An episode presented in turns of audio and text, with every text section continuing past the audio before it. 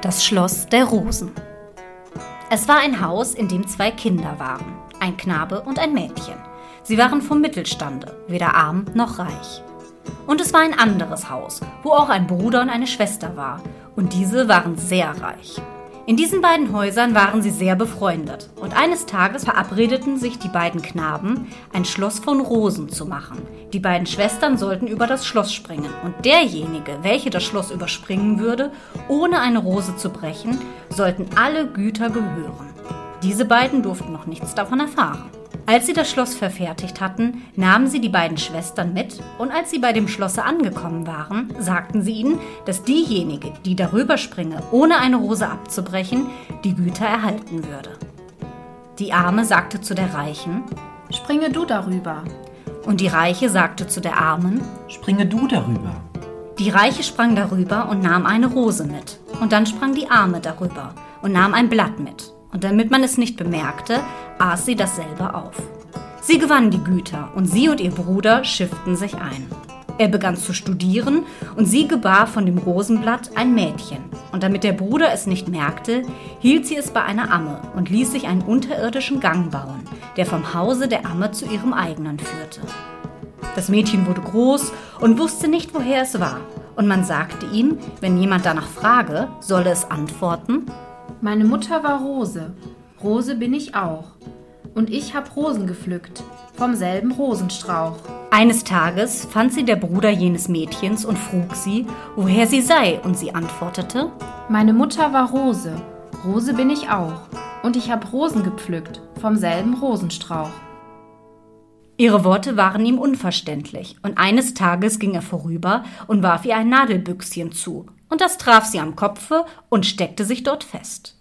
Die Mutter zog ihr alle Nadeln heraus, und als sie dachte, dass keine mehr im Kopfe sei, fing sie an zu kämmen. Aber eine Nadel stieß sich ganz hinein. Sie fiel in Ohnmacht, und man dachte, dass sie tot sei. Und die Mutter ließ ihr einen Sarg machen, verschloss ihn in einem Zimmer ihres Hauses und öffnete dasselbe nicht mehr. Indessen kehrte der Bruder zurück. Er fand die Schwester sehr traurig und er fragte sie, was sie habe. Sie sagte, dass sie nichts hatte, erkrankte und starb. Vor ihrem Tode hatte sie ihm alle Schlüssel ihres Hauses gegeben und ihm gesagt, er könne alle Zimmer öffnen, nur das eine nicht. Er öffnete es dennoch und fand darin jenes Mädchen lebend, und er nahm es als Dienstmädchen an. Eines Tages sollte der Bruder auf die Reise gehen, und er fragte sein Dienstmädchen, welches man die kleine Sklavin nannte. Kleine Sklavin, was willst du? Sie sagte ihm, dass er ihr doch nicht das bringen würde, was sie sich wünschte. Ja, ich werde es dir bringen. sagte ihr Herr. Nun denn, ich wünsche einen blühenden Myrtenzweig, ein Messer mit zwei Schneiden und ein Herz von Stein. Er ging auf die Reise, besorgte seine Geschäfte und dachte nicht an die kleine Sklavin. Auf der Rückreise nach Hause blieb das Schiff, das ihn führte, stehen und war auf keine Weise vorwärts zu bringen. Der Patron frug nach, ob nicht jemand da sei, der irgendein Versprechen gemacht habe. Er sagte, dass er an die kleine Sklavin nicht gedacht habe. Das Schiff kehrte zurück und er begann alles zu suchen, was er der kleinen Sklavin bringen sollte. Als er zu Hause ankam, gab er ihr alles das, was er mitgebracht hatte. Die kleine Sklavin klagte jeden Abend, bevor sie schlafen ging.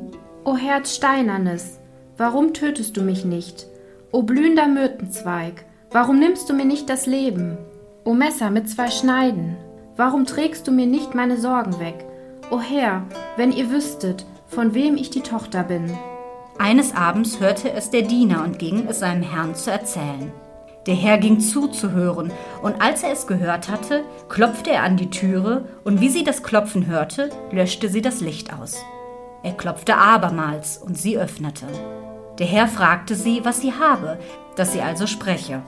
Sie sagte, dass sie nicht gesprochen habe, dass sie wahrscheinlich träumte. Er bat sie, und sie begann zu sprechen. O Herz Steinernes, warum tötest du mich nicht? O blühender Myrtenzweig, warum nimmst du mir nicht das Leben? O Messer mit zwei Schneiden, warum trägst du mir nicht die Sorgen weg? O Herr, wenn ihr wüsstet, von wem ich die Tochter bin. Der Herr wurde ohnmächtig. Als er wieder zu sich kam, ließ er sich alles erzählen, und die kleine Sklavin wurde nun die Herrin.